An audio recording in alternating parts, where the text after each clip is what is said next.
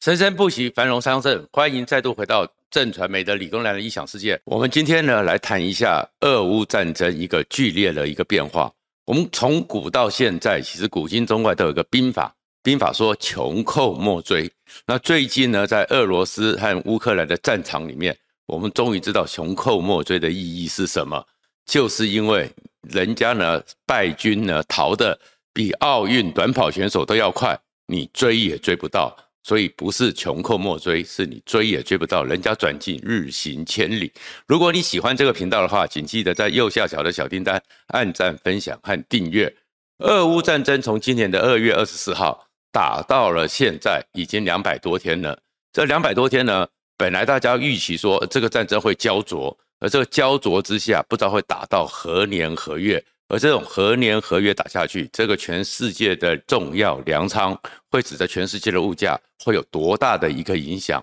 而且俄罗斯这个整个对欧洲的一个重要的天然气的供应源，这个能源战争继续打下去，对全世界的经济还有很多的生活会造成多少影响？大家都很关注，而且大家都预估可能这个战争会打到很多年。当然，普丁呢，好像呢有点自信满满。可是想不到他糗大了，他有多糗呢？我们知道说，在八月底到九月初的时候，俄罗斯又和中国等十三国在整个东北亚举行了一个五万人规模，俄罗斯又抽了五万大军去做了一个东方二零二二的一个军演，而这东方二零二二的军演还在北海道。距离日本领土里的日本海里面呢，一百七十公里的地方发射实弹，然后呢，还有了中看中国的六艘军舰穿过宫古海峡，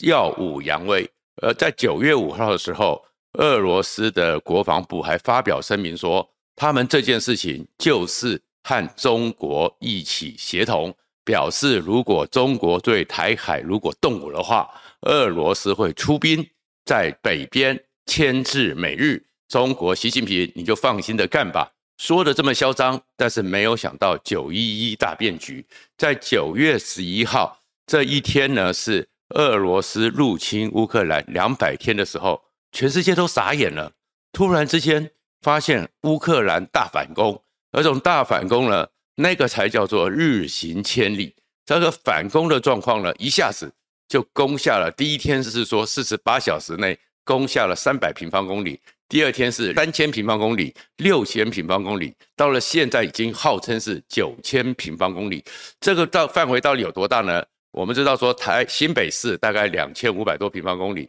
所以到了三千四、六千、九千的时候，北北基宜加竹苗，通通都被他们光复了。怎么会这么快的速度？全世界都傻眼，然后甚至于连美国都已经出来确认。这场战争有巨大的准备，乌克兰终将胜利。然后最糗的就是习近平了。习近平在十月十六号的，就是十月十六号的时候，终于要登基了，登基他的二十大。在之前的我们上期也讲过，他要出去证明一下他是有国际声望的，所以去了哈萨克。去了哈萨克的时候，到乌兹别克。到乌兹别克的时候呢，你突然发现，这个时候习近平和普丁这对患难兄弟，患难中呢。有时候呢，好像有同床异梦，因为呢，从头到尾都是俄罗斯不断的在讲说，普丁要和习近平见面，普丁和习近平会去谈乌克兰和台湾的问题，好好的双方坐下来谈。可是中国方面的官媒，包含习近平出发之前发表了两篇文章，都是说怎么跟哈萨克做继续交好，怎么跟乌兹别克继续交好，然后呢，是在一个上海合作理事会。这样的会议里面，十几国领袖的时候将跟普丁见面，看起来有一点点普丁的热脸，但是习近平呢未必愿意去跟他那么的亲密，当然会保持接触，这里面就反而变得很尴尬，甚至于整个欧洲的媒体开始去分析，习近平已经看到的事情是，整个普丁挫败，俄罗斯势力后势必继续重挫，重挫的状况之下。中亚会成为一个新的权力中空，所以他这一次去“一带一路”的起点哈萨克，再去乌兹别克，是要向这些中亚国家说：没有关系，普老大已经倒了，习老大还在这边，你们可以来靠我。是想要去一统中亚，连印度甚至会担心一统中亚之后会不会从中印边界加上中亚这边来包抄印度，所以印度还有媒体呃声称习近平是打算要统一亚洲，变成了成吉思汗。就是成习近平，如果现在没办法打下台湾，他干脆走成吉思汗的路线，先打中亚，因为他和普京见面的地方就是成吉思汗最有名的战场萨尔马干的一个旧址。这些状况出来之后，大家我们要问的想法是说，这场战争怎么突然的这个变化？而这样一个变化，恐怕其实是解放军和习近平如果还有理性的话，要好好去思考其中的一个道理。怎么讲呢？这场战争里面，我们知道说，现代化的战争已经不是过去传统时代的一个短距离、短兵相接，我用人海、用火海、红色暴风雨、钢铁洪流这样的状况就能够打胜仗的。其实现在的战争越来越看得出来，科技还有很多科技的领先，最重要的核心能力叫做工业能力。恐怕才是是思考战争，你没有办法像传统一样还活在二十世纪以前前现代里面的一个思维。我们先看说这一次为什么俄罗斯的军队会奔逃成这个样子？为什么会我们会看到那么多的画面？赶快的跑坦克车，甚至于把坦克上的步兵给抛下车来，急忙的逃命，因为他们知道他们已经在整个轻忽之中，乌克兰的这场大反攻之中。成了瓮中捉鳖、闭门打狗的一个状态。怎么讲呢？首先当然是整个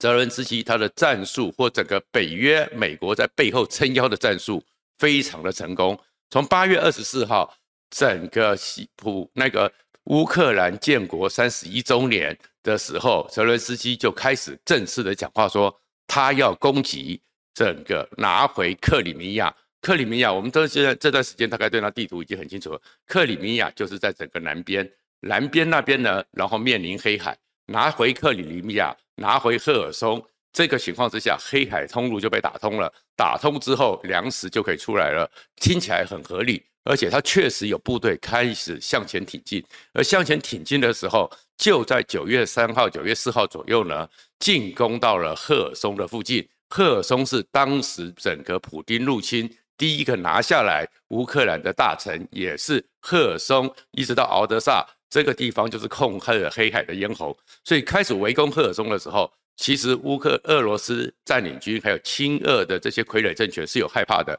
本来赫尔松已经要举行一个入俄公投，学习当年的克里米亚的模式，在亲俄政权的一个控制之下，举行一个所谓的公民投票，然后他们就要加入俄罗斯。没想到整个这个战况之下，所以整个赫尔松的亲俄副市长出来宣布说，整个公投暂停，因为他们只怕马上会变成乌奸，如果被败的话，考不好会受到叛国罪的审判。可是这个情况之下，所以很多人都认为说，其实主力会是攻赫尔松，进攻克里米亚，而整个乌克兰的俄军。大概都已经把注意力转向乌南的时候，这个时候没有想到九一一突然一个绝地大反攻，整个乌克兰绝地大反攻，俄罗斯的帝国的毁灭就要出现了。什么叫关门打狗？就是我们回去看那个地图，其实关键点不在什么伊久姆啊这些地方，而是他一路一进攻，进攻进去的是哈尔科夫，就是那个工业大城，在俄乌边界哈尔科夫的东北边，因为东北边拿下来之后。立刻推进，距离俄罗斯边界只剩五十公里，而这在五十公里出去，再过去，马上就是俄罗斯入侵乌克兰的整个部队、油弹、粮食的一个补给中心——别尔哥罗德。所以，别尔哥罗德已经就在乌克兰的炮火之下，尤其是美军已经提供他了二十一座，我们台湾将来也会有的海马斯火箭，射程八十公里，又非常精准。所以，别尔哥罗德就在危险之中，甚至别尔哥罗德的州长都已经下令两个城市俄罗斯的居民要撤离，因为他们觉得炮火之中，接下来立刻往整个东北那边拿下来之后，立刻拿下库皮扬斯克。库皮扬斯克这个城镇也就在哈尔科夫的东北边。那个库皮扬斯克呢，它是整个那一带的铁路运输的枢纽。拿下这边之后，乌克兰里面的俄军再也得不到俄罗斯方面的粮食的补给和运输，所以他们被关在里面，将会弹尽粮绝，关门打狗。所以重点不在于三千平方公里、五千平方公里、九千平方公里，而是整个入侵乌克兰的俄罗斯军队已经在这一次的一个快速反攻之下，乌克兰的闪电战之下被切断了，他们跟俄罗斯的本土。已经被切断了，所以他们已经是一个再也得不到更多的补给，再也得不到更多的粮食和弹药和士兵补充的一个异域孤军。而这异域孤军能够撑多久？士气又这么低落，所以大家知道这战局丕变。那么就回来了，怎么会打成这个样子？俄罗斯原来不是全世界第二大国吗？第二大军事强权，怎么会突然之间被袭击了？里面会看到的就是工业能力的一个差距。事实上呢？俄罗斯打这场战争有没有花很大力气？有，有没有出了很多弹药？有。可是呢，很快的就是，虽然乌克兰的军工能力不强，但是欧美的军工能力，它的一个工业能力一动起来，超乎整个乌俄罗斯能够承受的力量。过去在二战期间，希特勒曾经讲过一段名言，他的名言是说。我们德国的工业能力全世界数一数二，但是真的碰到美国的工业能力的时候，其实他们在天上飞，我们还在地下爬。真的，现在这个状况也是一样。而且美国的科技能力加上 SpaceX 的一个帮助，加上美国的卫星那种现代化的，决战于千里之外。差距不是你的弹药多、数量多、坦克车你就可以赢的。目前为止，俄罗斯公布出来的资料，他们已经在乌克兰战场。打了七百万发的炮弹，虽然对于乌克兰有很多的蹂躏，可是并没有打到真正核心的主力部队，也没有把乌克兰的核心力量给打垮。而乌克兰呢，它也当然有反击，可是这个工业能力的差距和生产能力和技科技的差距就出来了。比如说，美国给他了一五五口径的榴弹炮 M 七七七，呃，M 七七里面让它射程很远，又给了。神剑式炮弹精准打击，三目前的资料里面有一批出来是三万五千发，大概是五万发，加起来十几二十万发，跟这个七百万发来比，其实应该是俄罗斯的火力强大，但是俄罗斯不够精准，浪费掉弹药。但是乌克兰在这个整个欧美科技的协助之下，精准的完全摧毁掉乌克兰里面入侵俄军重要的核心、重要的地位。重要的战略物资、重要的战争武器，所以其实一个是乱枪打鸟，一个是精准的斩首打击，你就会看到俄罗斯的军队，就算你再多，也会慢慢的消弱过来。然后现在这个回家来讲，其实核心关键就是工业能力。整个乌克俄罗斯也是地大物博，也是过去的时候产生了很多军武，但是第一个呢，他们还大多数活在二十世纪之前的机械化时代。跟二十一世纪已经进入的一个数位电子化的新科技时代，是一个一大落差。再过来的一个状况，他们的武器装备没有办法像欧美国家长技于民、长富于民，全部训练起来之后，一动员就马上动员起来。我们在说刚开始战争起来的时候，其实美国的平常也不会像这些独裁国家，俄罗斯、中国、北韩一样。存一大堆的炮弹，存一大堆的物资，他们呢每年生产多少，每年需要多少，所以刚开始讲说刺针飞弹可能产量不够，榴弹炮产量不够，库存的飞弹也不太够。可是当整个美国和欧洲一动起来的时候，现在竟然源源不绝，乌克兰要多少就可以给多少。这里面其实一个核心的关键就是一个民主化国家跟这种独裁化国家。它的军工产业和工业能力有一个核心的差距，一个呢是整个是由下而上，有一个用规格式的模式，让大家随时可以支应。那另外一个状况就是像整个俄罗斯、北韩、中国一样，其实他们的武器到最后要生产起来的时候会有不够的。比如说俄罗斯现在它的刚开始的时候，口径巡弋飞弹一天打数十枚。现在一天只能打一枚，不够了。它的飞弹已经不够到把 S 三百这种防空飞弹都拿来打地面，也是代表它的生产能力都不够了。但是整个乌乌克兰在欧美的话，只是一批几批几批进去，怎么就这么准呢？为什么大家都能生产？我们就举一个幺五五口炮一样，规格化的意义是什么？美国的炮弹是一五五，结果瑞典也是一五五，德国也是一五五，法国也是一五五，所以不管各国送什么火炮进去，这个炮弹的口径，他们北约早就谈了一致，所以各国只要生产出来你是一五五的，我就能够给你去用，就好像说步枪也一样，当第一次波斯湾战争还有阿富汗战争的时候，我们的联勤工厂生产的步枪口径的弹药。几亿发也是由台湾的联勤去协助联合国的军队打赢这两场反侵略的战争，所以规格化，然后大家都有共同的规格，所以你会看到美国的武器和欧洲的武器跟德国武器最大不同是，就就俄罗斯的武器还有中国武器，俄罗斯呢一下又有苏凯，一下又蓝宝石，一下又红宝石，又磐石，他们有四百八十几个军研单位。然后大家呢，因为只要向一个人争取表功、争取关爱的眼神，所以每个单位是不相同属。所以你做你的苏凯，我做我的一一流生，他做他的那个米格，他做他的磐石，他做他的红宝石。所以其实整个生产体系看起来庞大，可是各自独立，互相倾压。就好像北韩也是这个状况，北韩一下又有银河星。一下有宇宙，一下有什么什么了，有各种不同型号的飞弹，是不同的单位互相在做，而且彼此的零件、彼此的原理、彼此的资源、彼此的生产线是不可能互相支援。可是你看美国，美国从头到尾，它的洲际弹道飞弹就是义勇兵，然后它的那个潜水艇的飞弹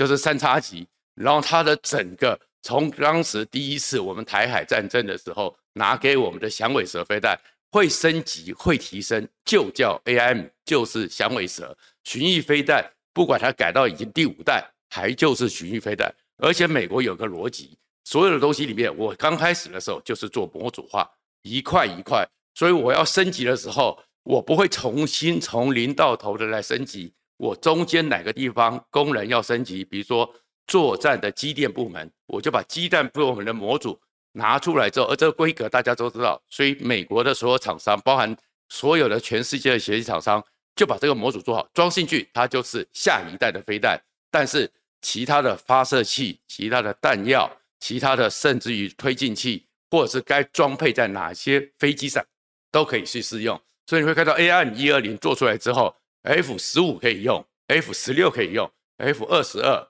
F 三十五都可以用。可是如果是一个独裁国家，我不信任这个权力，我不信任这些武器，所以呢，你这个第一研究所、第八研究所、第九研究所各搞各的，然后每个人呢彼此之间像防自己人、像防间谍一样，所以会看到中国也是一样，中国的飞弹看起来很多，但是他们之间能够互相同属吗？五大军区没有完全的统一，五大军区里面他们自己做出来的飞弹，那个沈飞的、陈飞的。或是西安航空集团的各搞各的，所以这个状况就是普丁现在面临的状况。他的武器没有办法用他的生产线，所以库存的像口径打完了就打完了，然后可是呢不会把说像 S 三百的做这个飞弹的武器拿过来一用，所以现在普丁就变得非常的尴尬。他的军武、他的工业能力没办法去支撑面对欧美这种开放式架构的一个工业能力。所以它会很辛苦。那比如说海马斯好了，海马斯火箭它一个载具，我们知道海马斯很强，但是德国最近也送进去了一批立中式的一个半巡弋飞弹、半火箭式的飞弹，射程四百九十九公里。它的载具德国有自己做，但是放到海马斯也可以用。所以其实通用化规格，我不会去防范其他人。一个这个国家把它我的规格全部的公开。大家能做一起来做，全世界是我的盟友，都一起做。你德国的武器可以拿到英国用，英国的武器呢可以拿到瑞典用。最后乌克兰要的时候，通通送进去，通通都适用。所以乌克兰才会有这样。虽然各国的工业能力都各自的比起来，除了美国之外，都远不如俄罗斯，但是一加起来，他就可以源源不绝的胜利。那我们现在就回去问了，整个俄罗斯。他面对欧美、北约都是这么的窘态毕露，那你中国的军工，你中国的战法，你中国的战术，而且你中国的独裁的状况都跟俄罗斯一模一样，你真的以为能够有能力打台湾吗？今日俄罗斯，明日解放军。其实现在整个中台啊，要去思考的是，看到俄罗斯这个窘境，看到普京这个窘境，其实真的像一个世界第二的强权国家，马上的崩解成让大家看成是笑话，世界第三的军事强权。不要以为你们能够超越普京，谢谢大家。